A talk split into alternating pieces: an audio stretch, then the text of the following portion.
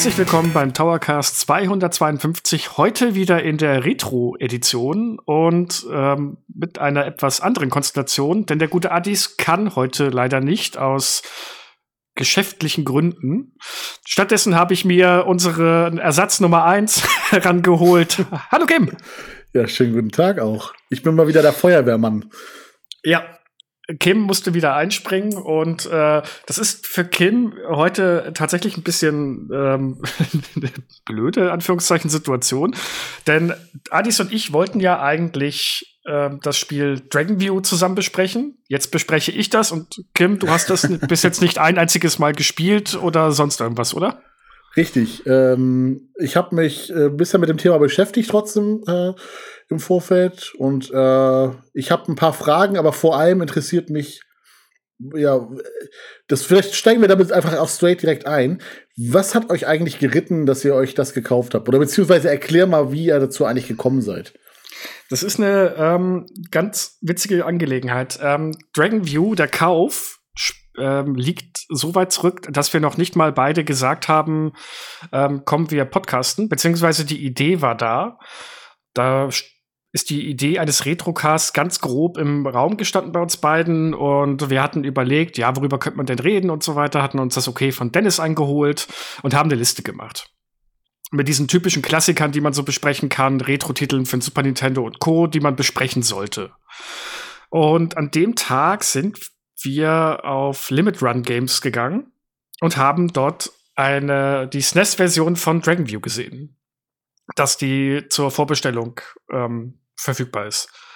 So, und dann haben wir uns gedacht, boah, keine Ahnung, was das ist. Adis kannte es, zumindest vom Namen her und grob, ähm, worum es geht, aber äh, ja, ich hatte nur gesehen, oh, die Cartridge ist grün. Also es war quasi und auch ein Blindkauf. Es war ein totaler Blindkauf. Adis hat mir nur ein bisschen so ein paar Stichworte hingeworfen und ich habe gesagt, naja, so scheiße kann es ja nicht sein, wenn es auch bei Limit Run Games nochmal aufgesetzt wird.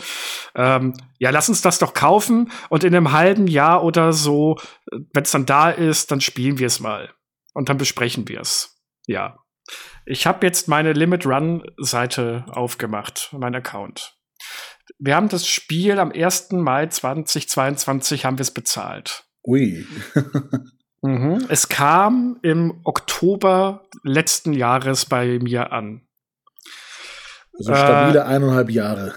Ja, und davor war es ungefähr ein halbes Jahr auf äh, Produktionsstatus fertig, wurde aber das ganze halbe Jahr nicht ein einziges Mal verschickt. Äh, das, war, das wäre jetzt bei den Dragon View nicht ganz so schlimm gewesen, aber jeder, der den Retrocast schon gehört hat, weiß, dass Artis ein mega Contra-Fan ist.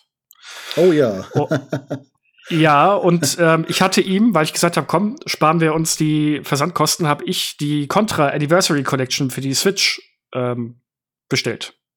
Ja. und was soll man groß sagen? Da durfte Adis jetzt auch anderthalb Jahre drauf warten.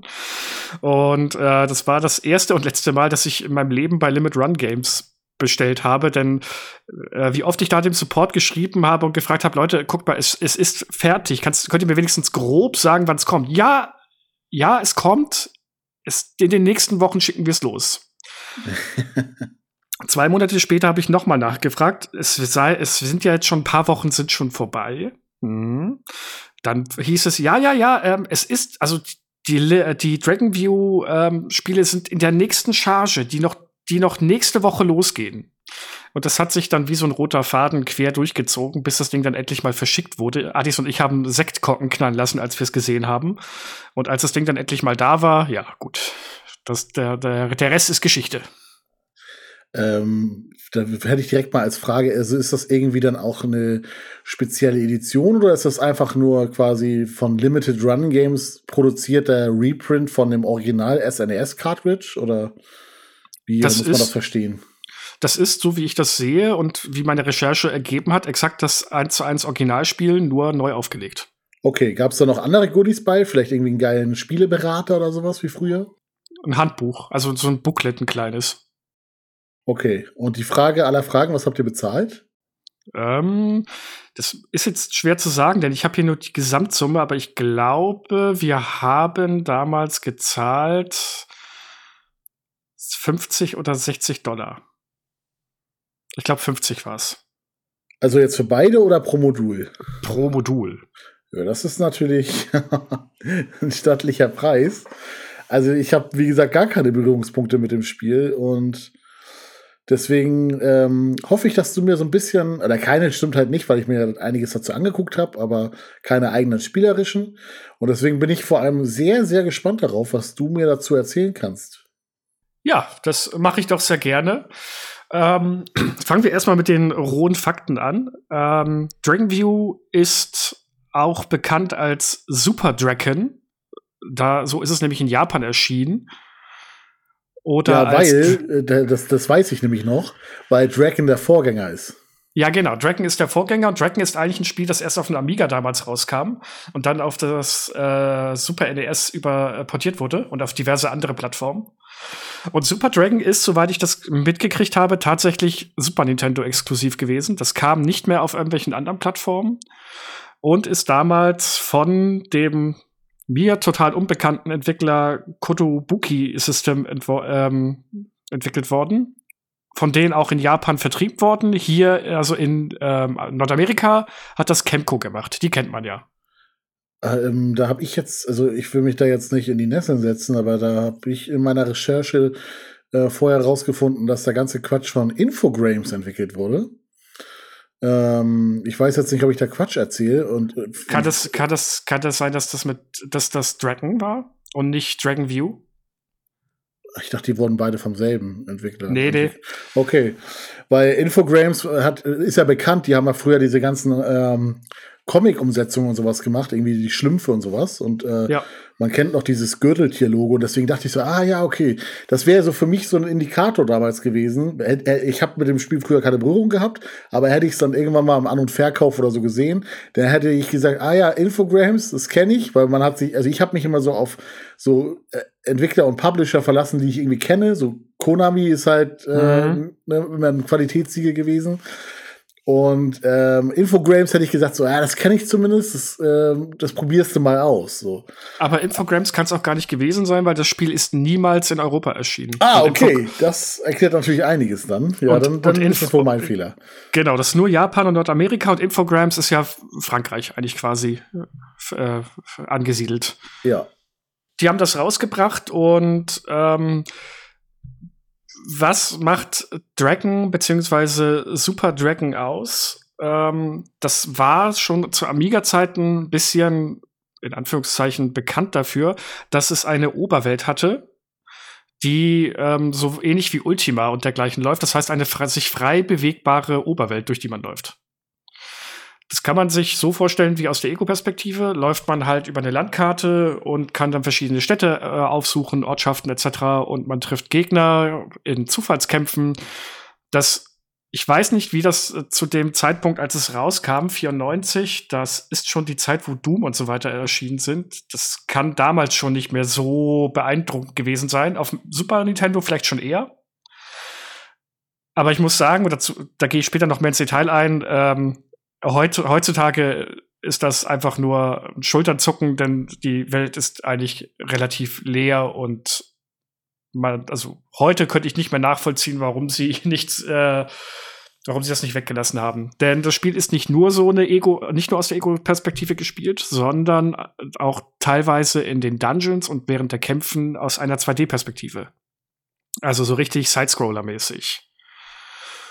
Ja, ja, was ich äh, direkt als komisch empfinde, ist, weil du ja sagtest, das ist ein Super Nintendo Exklusivtitel, dass ich, ähm, also ich habe so den Eindruck, wenn, wenn der Charakter über die Oberwelt läuft, dann frage ich mich direkt, warum haben sie nicht äh, den FX-Chip genutzt?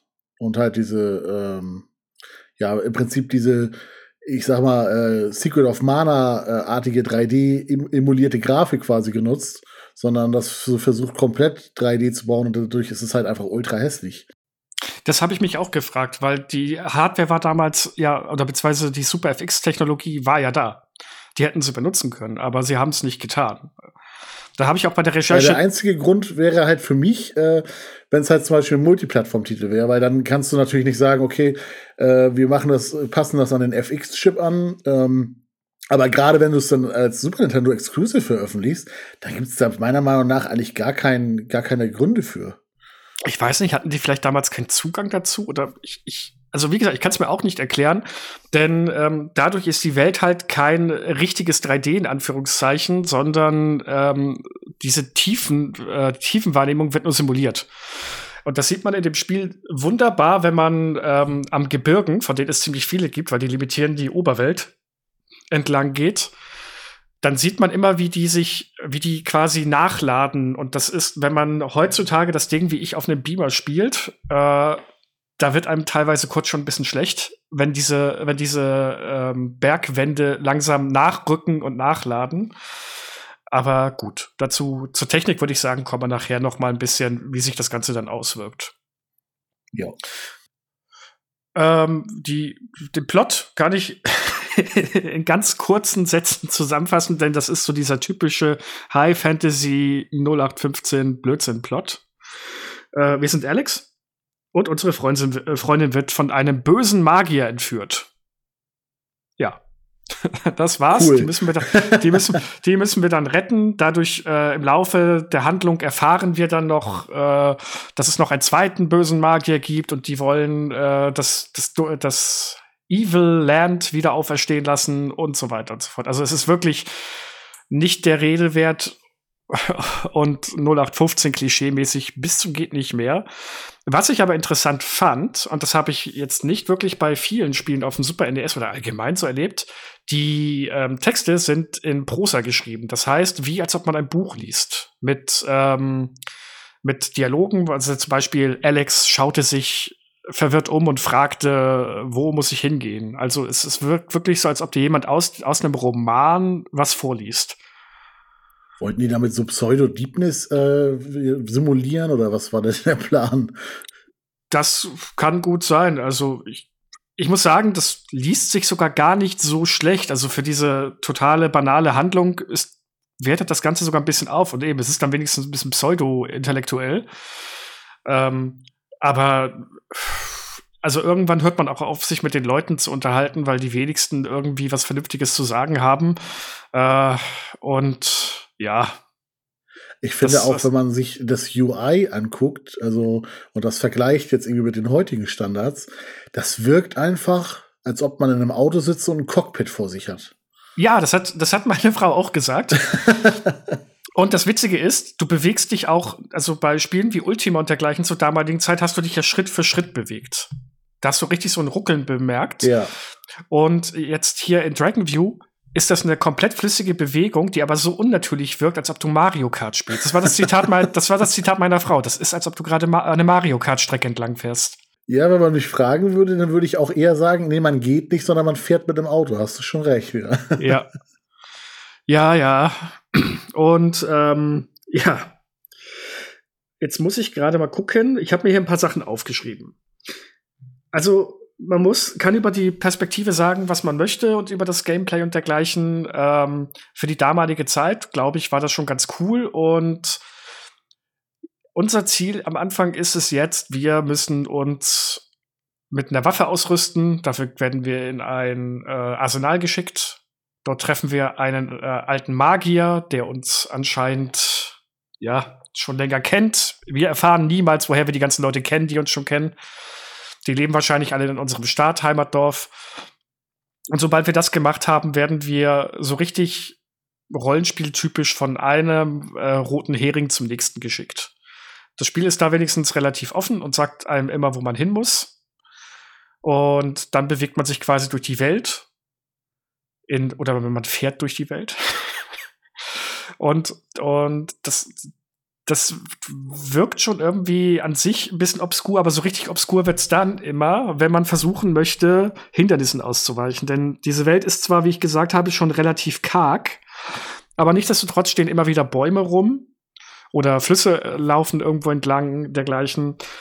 Und gerade wenn man in Städte oder so rein möchte, muss man tatsächlich, und das sind wir wieder beim Fahren, einparken. Denn wenn man nicht im richtigen Winkel auf einen Eingang oder auf eine Stadt zugeht, haut man die ganze Zeit gegen Bäume, Steine, unsichtbare Wände oder dergleichen. Und ich weiß nicht, wie oft ich schon äh, gegen, also wirklich zurücksetzen musste. Denn wenn man zurückgeht, geht man nicht einfach nur rückwärts, sondern man macht eine leichte Drehung. Und das ist, also, boah, das ist anstrengend hoch drei gewesen. Oh, aber dafür muss man sagen, wenn man eine Stadt betreten möchte, das kann man sich so vorstellen, man hat die, die Weltkarte ist flach. Größtenteils, also die meiste Zeit des Spiel, der Spielzeit ist sie erstmal nur eine grüne Fläche mit ein paar Bäumen, eine, ein paar braunen Strichen, die Wege darstellen sollen und ein paar bla äh, blaue Striche, die quasi Flüsse sind. Und in der Ferne erhebt sich immer das gleiche 0815 Sprite von einer Stadt das sieht aus wie ein Tempel und nicht wie eine Stadt eigentlich im Endeffekt, aber gut. Immer mit einer anderen Farbe so ein bisschen oder leicht umgeändert, aber im Großen und Ganzen. Und wenn man so eine Stadt oder eine Höhle betritt, dann muss man, wie gesagt, sehr genau darauf zusteuern. Und sobald man dann dort richtig angedockt ist, bewegt sich der Charakter, sieht man den, unseren Charakter Alex aus der, aus der dritten Perspektive, also über die Schulter wie er langsam in diese Stadt reingeht. Und das muss man auch aktiv selbst machen, weil ich dachte erst, das erste Mal dachte ich, ja, warum läuft er denn nicht? Jetzt steht er da ewig rum. Warum geht denn die Szene, die Cutscene nicht weiter? Bis ich rausgefunden habe, ich muss da auch selbst rein und rauslaufen. Und wenn wir, wenn wir dann in Städten oder dergleichen sind, dann wird das Spiel zu einem Sidescroller und ich würde sagen, dann lässt es sich am ehesten mit einem Castlevania 2 vergleichen. Mein erster Gedanke war eher, ich habe eher an so einen Brawler gedacht, wie halt jetzt also mir kommt direkt Golden Axe in, in den Sinn, weil ja, das, äh, das Interface, das sprudelt überall Rollenspiel, weil man sieht ähm, XP-Balken und äh, Leben und Leben von den Gegnern und all sowas, wie man es im Rollenspiel auch ähm, gewohnt ist, auch wenn das Interface merkwürdig aussieht, aber die Daten sind auf jeden Fall bekannt. Ähm, aber das Gameplay ist dann doch schon ja sehr Rollenspiel untypisch für die Zeit, hat halt nicht viel so mit diesen, äh, ich sag jetzt mal, Square-typischen Titeln von damals dann zu tun, die ja oftmals ähm, ja, eher rundenbasiert waren, sondern das ist halt eher schon so von links nach rechts laufen, Gegner wegprügeln und den nächsten Raum betreten. Ja, genau. Und das funktioniert sehr gut. Das hat Spaß gemacht. Die Kämpfe sind ein bisschen simpel, denn man hat auch ähm, in den jeweiligen Leveln oder Dungeons kann man sich rauf und runter bewegen. Das heißt, es gibt nicht nur eine gerade Linie, auf der man läuft, sondern es gibt auch noch sogenannte Höhen. Das heißt, man kann über einem Gegner stehen oder schräg versetzt von ihm und so weiter und wird dann nicht getroffen. Und das muss man teilweise wirklich sehr gut ausnutzen, um die teilweise wirklich knackigen äh, Gegner zu besiegen.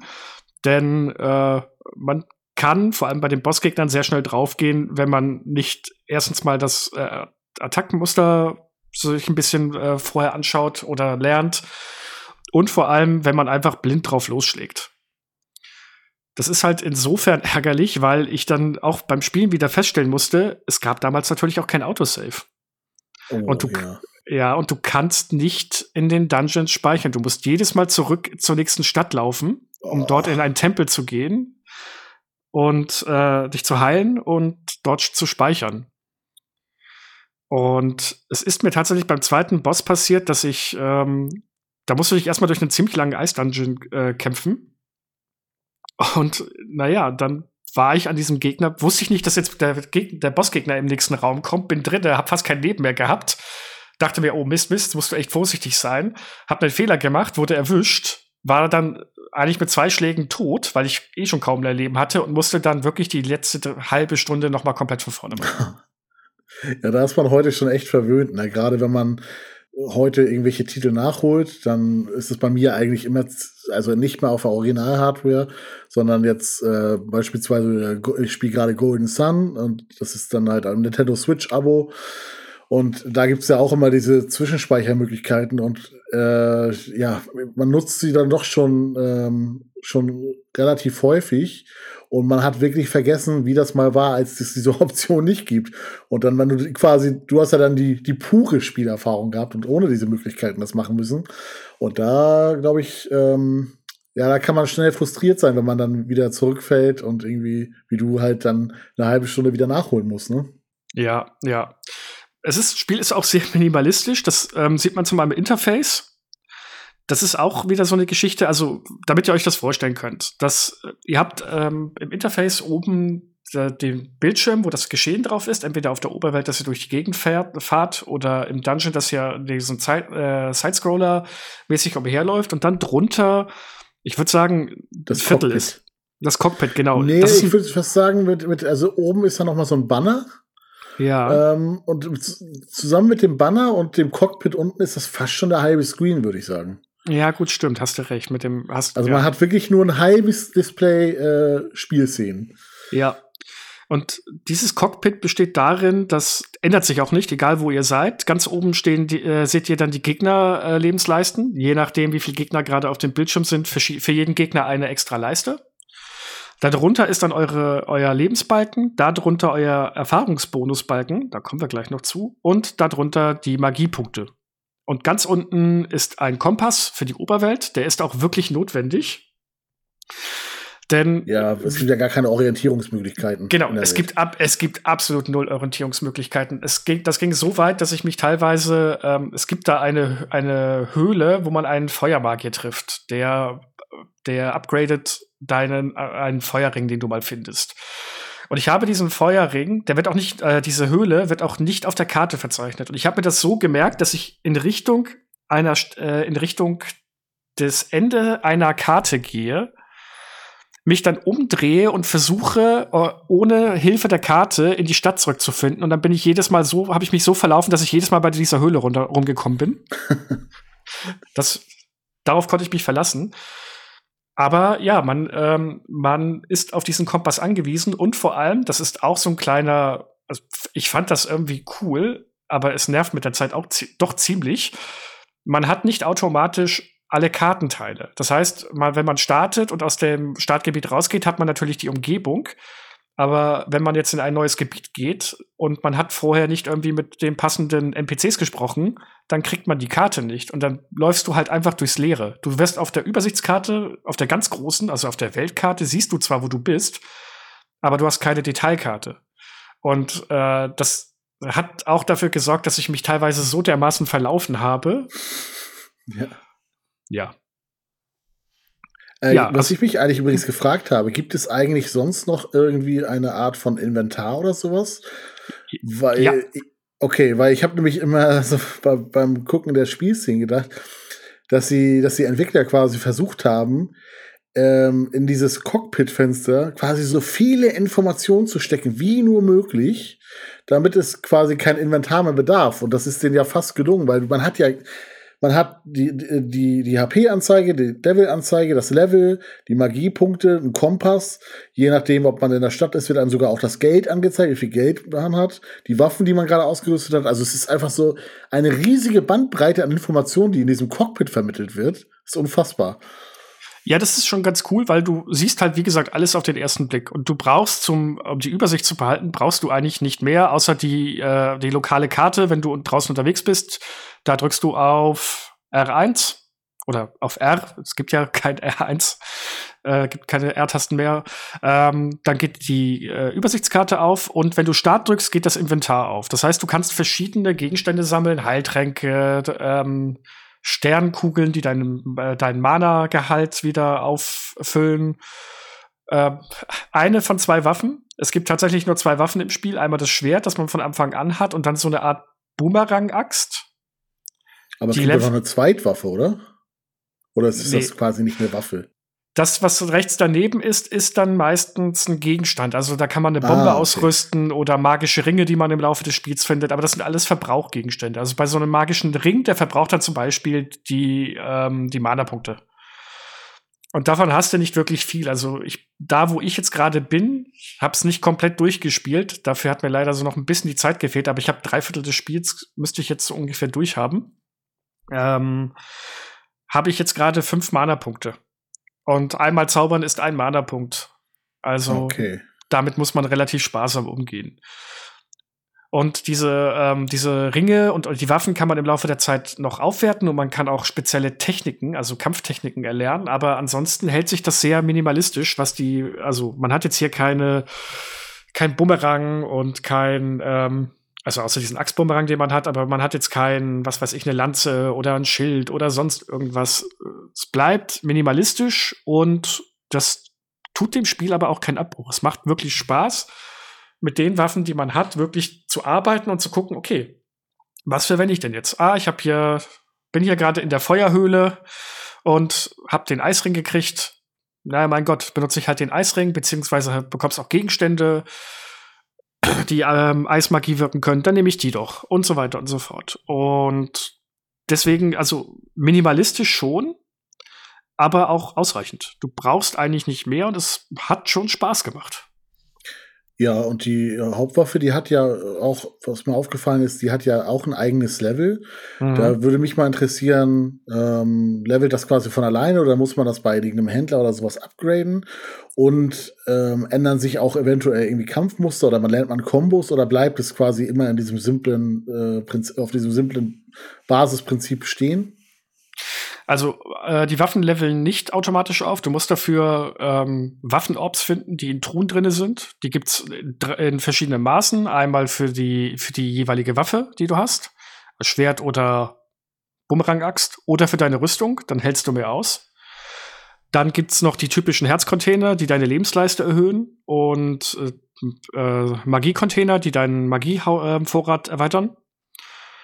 Und es gibt die bereits angesprochenen ähm, takt, äh, technischen Manöver oder Techniques halt, die man mit den beiden Waffen anwenden kann, die ein bisschen mehr Schaden machen und ja, ein bisschen, ein bisschen Vielfalt reinbringen, aber jetzt nicht wirklich viel. Und ähm, das Leveln an sich, also das, äh, man, das, wir haben ja auch eine Erfahrungspunktleiste und das wird ein bisschen höher aufgebauscht, als es ist, denn wenn wir aufleveln, passiert erstmal rein gar nichts. Also wir sehen nichts, wir kriegen nicht mehr Lebenspunkte, wir wissen nicht, ob wir mehr Schaden machen. Im Endeffekt ist es aber genau das, wir halten ein bisschen mehr aus. Das heißt, die Gegner können sich so viel Schaden zufügen und wir teilen mehr Schaden aus. Das war's aber auch. Also es gibt jetzt nicht wie in anderen Rollenspielen Attribute, die man steigern kann oder sonst irgendwas. Und ähm, das lädt auch teilweise zum ziemlichen Grinden ein, denn das muss man irgendwann auch. Denn wenn man das Spiel jetzt komplett ohne Grinding spielt, dann gerät man irgendwann in Situationen, wo man selbst den Standardgegner mit einem Schlag kaum Schaden zufügt und ähm, die sich dann wirklich ziehen wie ein eigener Bossgegner. Und das ist ja eigentlich was, was ich an Spielen hasse. Und hier ging es dann aber wenigstens vergleichsweise schnell. Also ich musste jetzt nicht stundenlang grinden, sondern wenn ich jetzt äh, rausgekriegt habe, okay, die und die Gegner sind gerade so auf dem Level, dass ich sie gut töten kann, dann hat es, glaube ich, für ein Level fünf Minuten gedauert oder so. Ja, okay. Also ich finde, man, man merkt schon, dass das Grinding auf jeden Fall äh, ja, also was natürlich einen positiven Effekt bringt. Ich würde mich jetzt auch interessieren, aber ich gehe mal davon aus, das weißt du nicht, ob es halt ein Max-Level gibt, beziehungsweise wo das Max-Level liegt. Weil, nee, das weiß ich nicht. Nee, das dachte ich mir, aber das wäre nämlich interessant zu wissen. Weil wenn, wenn du das wirklich quasi auf die Spitze treiben kannst, dann, also das haben ja Spiele gerne mal gemacht. Jetzt nicht unbedingt nur ein endliches Level, aber so, wenn du, wenn du es dir ein bisschen einfacher machen willst, dann kannst du da auch einfach mal die äh, zehn Stunden investieren und einfach nur A hämmern. Und äh, ja, das, äh, also es würde mich bei dem Spiel nicht wundern, sagen wir es mal so. Mich auch nicht. Ich habe allerdings auch einmal kurz, weil ich nicht weiter wusste, im Internet nach einem Walkthrough geschaut, nach einem schriftlichen. Und dort war dann aber auch eine, also das ist krass, was die sich alles für äh, Arbeit gemacht haben. Da gab es ein paar Fans, die haben wirklich ausgerechnet, ab welchem Level du bei welchem Teil des Spiels überlevelt bist, wo es also nicht mehr, wo es nicht mehr lohnt, sich äh, zu leveln, weil die Zeit dich aufzuleveln im Vergleich zum Schaden, den du machst, äh, ja, diese äh, Kosten, na, Cost-Sunk Fallacy? War das das? Sunk Cost Fallacy. Ja, genau, Sunk Cost Fallacy. Ne? Ja, genau, Sunk Cost Fallacy. Das hat jemand sich die Mühe gemacht und da eine ewig lange Tabelle zugemacht. Aber die habe ich mir nicht angeguckt, weil das sah schon so verwirrend aus. Mathe, kann, Mathe kann auch zwar sinnvoll nützlich sein, ne? Ja, ist richtig. Äh, ja, also im Großen und Ganzen wirklich spaßig. Jetzt kommen wir aber zum großen ähm, Aber. Äh, die Kämpfe nutzen sich irgendwann ab, weil gerade am Anfang ist die Vielfalt an Gegnern sehr, sehr überschaubar. Also wenn man am Anf durch die Startgebiete läuft, dann kämpft man immer gegen die gleichen Gegner. Man hat da ein bisschen das Gefühl gehabt, so viel Bock auf eine vielfältige äh, Gegnerauswahl hatten sie nicht. Und das ändert sich später im Laufe der Handlung zwar ein bisschen ins Positive, aber ähm, ja, das ist alles ein bisschen arm an Feinden und an Modellen und dergleichen. Also man merkt schon, das Geld ist nicht in die, äh, in die Sprites von den Gegnern geflossen. War das dann äh, stellenweise eine Herausforderung, das Spiel? Äh, aber jetzt auch nicht nur, sag ich mal, wertebasiert, weil äh, klar, wenn du irgendwie in die Höhle gehst und da ist halt ein Mob, da brauchst du 20 Schläge und der macht dich mit einem platt, dann ist es natürlich irgendwie eine, eine simple und meiner Meinung nach auch billige Art und Weise der Herausforderung. Aber gab es für dich so auf, auf, auf deinem Weg eine Herausforderung, wo du gesagt hast, oh, da war jetzt ein Rätsel, das habe ich nicht gerafft oder das hat lange gedauert oder äh, da musste ich um die Ecke denken oder von mir aus auch, ich habe nicht gar nicht verstanden, wie ich den Gegner sinnvoll besiegen kann, weil er irgendwie besondere Stärken hatte. Das kam nur einmal, also mal abgesehen davon, die Navigation durch die Welt an sich ist schon ein großes Rätsel, aber es gab tatsächlich einen, ähm, einen Punkt, man muss in eine Feuerhöhle und dort den Feuerring finden, sonst kommt man nicht im Spiel weiter. So, dann geht man in diese Feuerhöhle, bis man dann geht man in die Feuerlande. Das ist der erste visuelle, das erste visuelle Highlight des Spiels, weil dann wird plötzlich die Welt statt grün rot. weil, weil wir sind ja im Feuerland. Und es sind äh, tote Baumstümpfe statt, äh, statt grün und lebendigen dort. Ja. So, und bevor man da hingeht, kriegt man von dem, ähm, von dem netten Magier aus dem Startdorf ähm, Schuppen von einer Schlange, die er damals erlegt hat und von denen er uns ein paar gibt. 20 Stück, um ganz genau zu sein. Und er sagt dann auch schon, sollten sie dir ausgehen, kannst du jederzeit zurückkommen. Und ich stand an diesem Punkt da und dachte mir, nee, nicht wirklich, oder? Also in, die, in dieses Feuergebiet zu kommen, war schon nervig. Dann äh, bist du in dieser Höhle und dann siehst du ganz schnell, okay, du brauchst diese Schuppen, um Feuersäulen, die aus dem Boden kommen, ähm, zu entfernen. Okay, in dieser Höhle bin ich dann auch zwei, dreimal gestorben, bis ich dann wirklich mal wusste, okay, worauf muss ich achten und dergleichen. Und ähm, dann kam tatsächlich ein Rätsel, an dem ich schier verzweifelt bin und ich habe es nicht ohne das Internet geschafft. Ich bin irgendwann nicht mehr weitergekommen. Das heißt, ich bin tatsächlich immer im Kreis gerannt. Das Spiel bietet auch keine Dungeon Map oder so. Und ich irgendwann wusste ich nicht mehr so richtig, äh, wo muss ich jetzt hin? Wo war ich jetzt? Wo war ich jetzt schon? Wo war ich jetzt noch nicht? Ich habe doch alles durchsucht. Hä? Warum geht es nirgendwo weiter?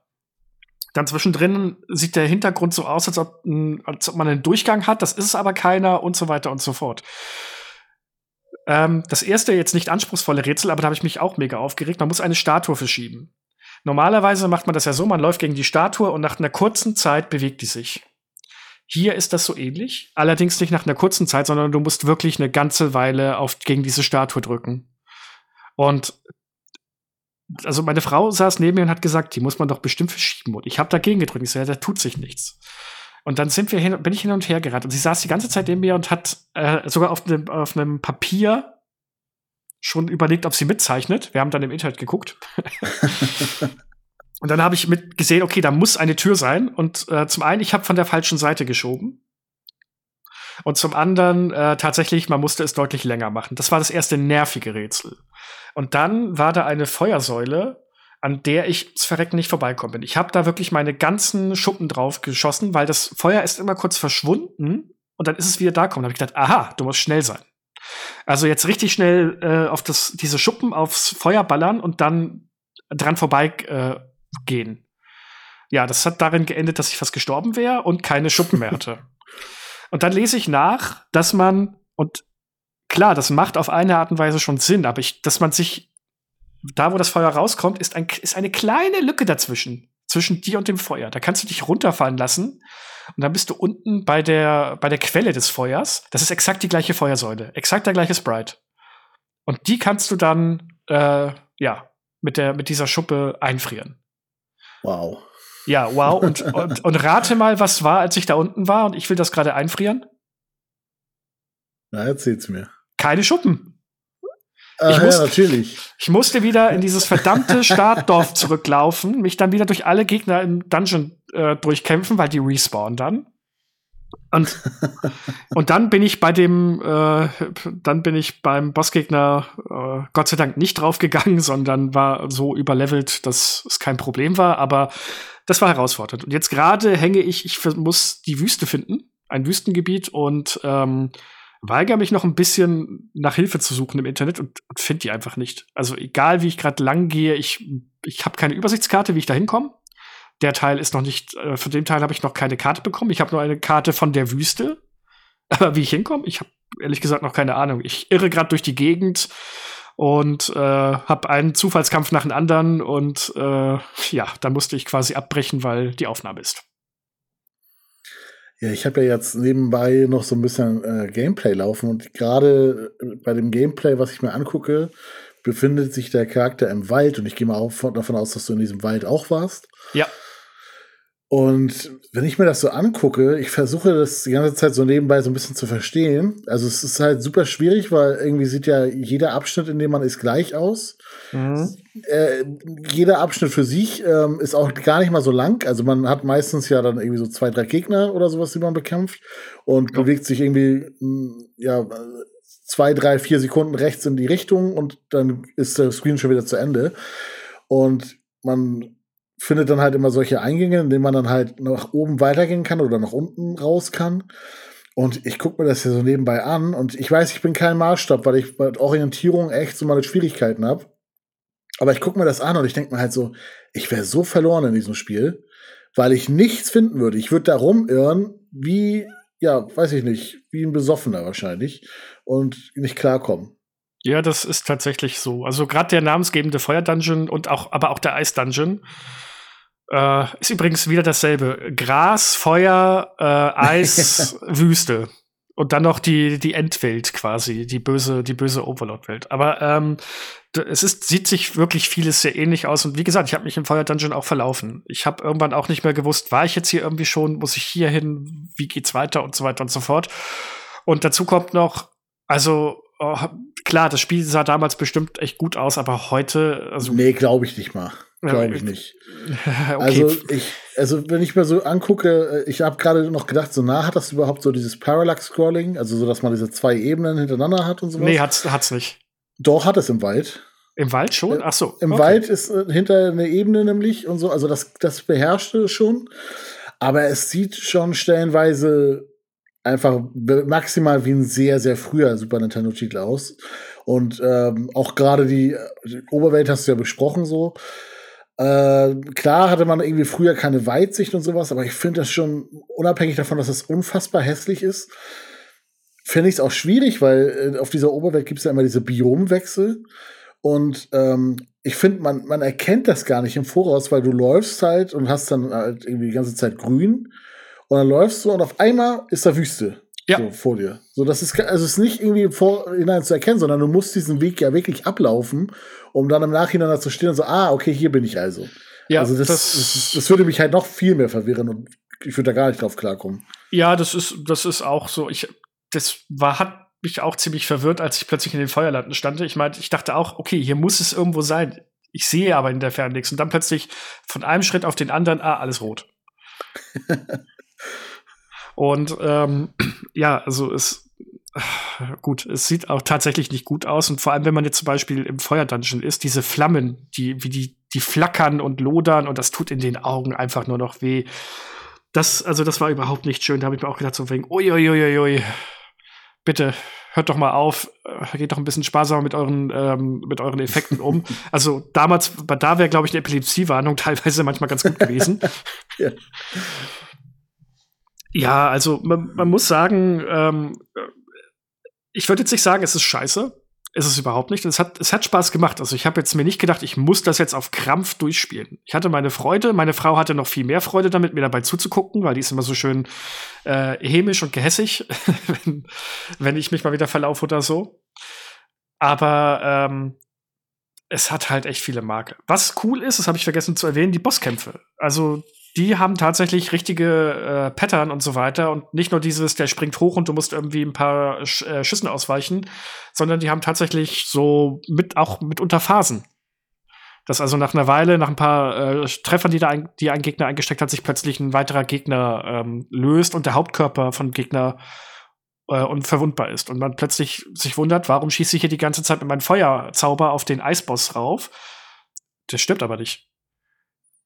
Bis ich ja. festgestellt habe, ich habe hier gerade umsonst meine ganzen Magiepunkte an einem unbesiegbaren Boss ähm, verbraucht, während er sein Auge sich gelöst hat und ich da drauf hätte schlagen müssen. Also, also das war, das war ganz nett. Aber pff, ansonsten also ist es für dich so ein Must-Play? Nein, auf keinen Fall, um Gottes Willen. ich werde es jetzt durchspielen, weil ich habe auf diese Cartridge anderthalb Jahre ge äh, gewartet. Ich werde es jetzt durchspielen und ich werde, ich werde äh, Bier aufmachen, wenn ich es geschafft habe.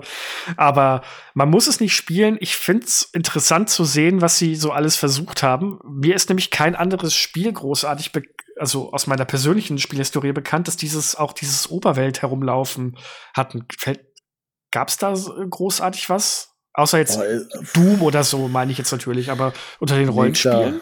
Nee, so, also ich meinte ja vorhin schon, äh, das war ja so die Zeit, wo äh, Square und äh, Enix, wo sie ja noch getrennt waren und das war so auch deren Zeit. Auf jeden Fall, wo sie groß geworden sind. Und nee, das, das hat schon keiner so gemacht. Gerade diese Kombination aus diesem Sidescroller Beat'em Up und dieser Oberwelt, das ist schon, da hat man quasi sich genau das, als ob man gesagt hat, wir wollen so ein Rollenspiel machen, aber wir wollen auf keinen Fall äh, die, die Ansicht nehmen, wie das halt alle anderen machen, sondern alles andere quasi. Ja. ja, ja, ja. Das, das merkt man dem Spiel auch an. Das ist ihr großes äh, Zugpferd, das kein Zugpferd ist.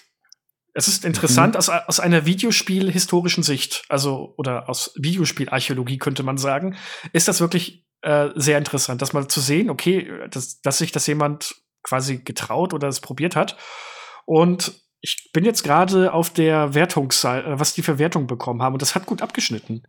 Also, ähm, die Mega Fun hat 75% gegeben, die äh, Nintendo Power 3,3 von 5, äh, die Videogames in Deutschland 60%. Das ist jetzt, jetzt keine Top-Wertung, aber das sind, also das ist jetzt auch kein Verriss. Nee, also äh, ich hätte jetzt auch gedacht, das wäre für mich so ein 6 von 10 Titel. Ja, hätte ich so. jetzt auch gesagt. Und äh, wenn man sich das geben möchte, also das ist, die Dialoge sind so herrlich trashig und teilweise so dermaßen schlecht. Du hast da wirklich das Gefühl, da hat sich ein Fanfiction-Autor hingesetzt und sich gedacht, jetzt hole ich mal, jetzt hole ich mal die ganzen Schmöker-Romane, die ich in meiner Jugend gelesen habe, raus und, und tob mich mal aus. Ich kann das auch. Ich finde, was, äh, was man noch vielleicht ansprechen könnte, dass, äh, dass vielleicht das Spiel an sich hätte das nicht gut vertragen, aber ähm, also das Gameplay so in den Höhen und so, das hätte schon von einem Koop-Modus profitiert, bin ich der Meinung. Ja, ja, oh ja, eigentlich schon. Aber wobei. das ist doch eigentlich, also wenn ich so an so Spiele wie Golden Axe oder so denke, die haben doch eigentlich davon gelebt, dass man zu zweit rumgelaufen ist und gekloppt hat. Wobei man hier bei dem Spiel auch sagen muss, ja, vielleicht ist der Screen auch nicht groß genug für zwei Personen. Vielleicht ja, war das dann. Ich glaube schon, ich glaube schon. Also zum einen wäre nicht groß genug und was hättest du auf der Oberwelt gemacht? Ja, hat das ist da, halt das Problem, ne? Hätte sich da nur einer bewegen können, das, darauf wäre wahrscheinlich, da wäre es hinaus, drauf hinausgelaufen, der andere hätte sich also dann gelangweilt. Und ähm, dadurch, dass diese Screens so klein sind und man auch teilweise wirklich fitzelgenau über Abgründe springen muss und dergleichen, äh, ich glaube, die Übersicht hätte mega drunter gelitten. Ja, diese Sprungpassagen, ei, ei, da hast du noch gar nicht drüber gesprochen.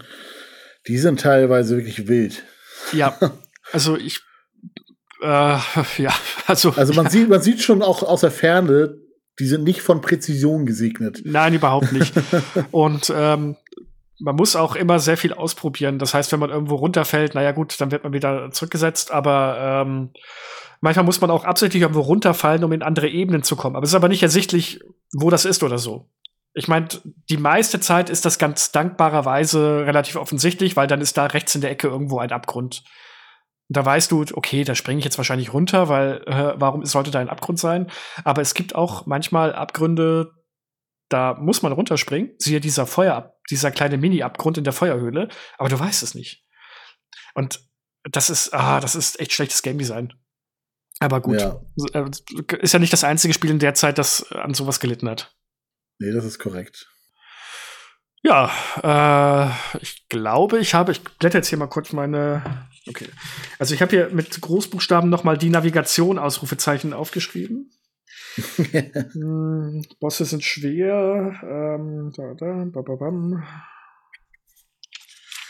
Safe-System nervt. Nee, also ich bin tatsächlich soweit mit den Punkten, die ich ansprechen wollte, durch. Also wie ja. gesagt, ich, wenn man es mal nachholen möchte aus ähm, historischer Neugier hinaus, würde ich sagen, klar, spielt's mal. Wenn ihr an eine Cartridge kommt, dann. Wollte ich gerade sagen, das wird ja jetzt sehr schwer sein, weil es gibt dann Limited Run Games, die, an die man ja auch nicht mehr kommt. Richtig. Oder ein Originalmodul aus Japan. Super, das sind ja hervorragende Beschaffungsmöglichkeiten. Ja, ich meine, vielleicht kommt es irgendwann mal in Nintendo Switch Online äh, Abo oder so. Naja, oder wenn man eine amerikanische äh, Konsole hat, beziehungsweise eine Hyperkin oder sonst irgendwas, was die amerikanischen Module abspielen kann, dann kann man sich auch die amerikanische Version holen. Das wäre eine Möglichkeit. Also es ist ganz interessant. Wir haben es damals mitnehmen wollen, weil die Cartridge war grün. Ihr seid so einfache Menschen. Ja, also ich, ich, bin, ich bin ein einfaches Gemüt. Äh, es hat einfach Spaß gemacht und ja, man muss auch mal so kleine äh, kuriosen äh, Perlen mal rausziehen und sagen, jo, guckt mal, das gab es auch und jetzt wisst ihr es, ihr habt darüber gehört. Wir haben euch jetzt 46 Minuten vollgequatscht damit. und ich würde sagen, da können wir langsam in Richtung Abmoderation gehen, oder? Das können wir machen. Als Nachtrag würde ich vielleicht noch dazu liefern. Ich habe gerade mal bei eBay äh, fix geguckt. Also so das lose Modul von Dragon View. Also dreistellig ist man da mindestens auch schon dabei. Ui, ui, ui, ui. Also so das günstigste, was ich jetzt gefunden habe, waren so 150 Euro. Ui, ui. Ähm, für die Freunde des OVP-Sammelns, die sind dann da gerne mal beim halben Tausender. Also Ach, ein günstiges Unterfangen ist das nicht. Nee, dann spart es euch, es seid ihr seid Sammler und wollt das unbedingt haben, dann bitte. Aber um das Spiel gespielt zu haben, braucht ihr das wirklich nicht. Ja, gut, dann, Kim, es war mir ein Fest. Ja, mir auch. Also ich habe ein Spiel kennengelernt, von dem ich vorher nicht wusste. Und ähm, ja, das füllt mal wieder eine, eine der weiteren Lücken in meinem Videospiel-Wissens-Konsortium, äh, äh, was irgendwann mal das gewaltigste der Welt werden soll. Und deswegen versuche ich alles an Wissen aufzusammeln, was, es, was nur geht. Und dann wirst du innerhalb, dann wirst du eines Tages vom Bus überfahren und hast es nirgendwo aufgeschrieben. Na toll. Ah, gut, ja, dann auch danke an euch, falls ihr bis hierhin durchgehalten habt, euch nicht gedacht habt, sag mal, was reden die über so einen Blödsinn. Ähm, Adis und ich werden uns auch mal wieder ein bisschen vermehrt mit Klassikern der damaligen Zeit auseinandersetzen. Versprochen, das ist jetzt nicht wieder die einzelne Blüte gewesen. Ähm, was das nächste Spiel sein wird, na, wissen wir noch nicht so richtig. Was die nächste Folge sein wird, na, wissen wir auch noch nicht so richtig, weil wir gucken ja gerade alle sehr gespannt, ob mit Stand 8. Februar haben wir hier gerade, ob nicht demnächst eine Direct angekündigt wird. Dass man munkelt ja, dass demnächst eine kommen soll und äh, ich denke, dann wird die nächste Folge eine Direct Re Reaction. Die Chancen äh, sind auf jeden Fall groß, ne? Richtig, die Chancen sind hoch. Ansonsten ähm, kann ich an dieser Stelle vielleicht auch mal erwähnen, ja, ja, wir haben eine Neuerung auf ntower.de. Und zwar haben wir einen WhatsApp-Kanal. Den ähm, könnt ihr abonnieren und Leute, die diesen Kanal abonniert haben, wussten schon, dass Dragon View drankommt, denn da hatte ich mal äh, die Cartridge mit Packung reingepostet. Und da werden immer wieder mal zum einen News von uns geteilt, aber auch ein paar Sachen, die jetzt so überhaupt nicht äh, auf ntower.de direkt äh, raufgeschrieben werden oder höchstens von den anderen Social Medias. Ich habe zum Beispiel auch ein Bild von der Nürnberger Spielwarenmesse mal kurz rübergebracht, weil da ist auch ein bisschen was am, am Laufen, was wir geplant haben, aber das ist alles noch nicht spruchreif. Also äh, gerne abonnieren auf ntower.de, könnt ihr alles weitere erfahren. Ansonsten gebt uns die wohlverdiente 5-Sterne-Bewertung bei iTunes, Amazon und hast ja nicht alles gesehen. Und dann würde ich sagen, bis zum nächsten Mal. Kim, ich wünsche dir einen schönen Abend und bis dahin. Tschüss. Tschüss.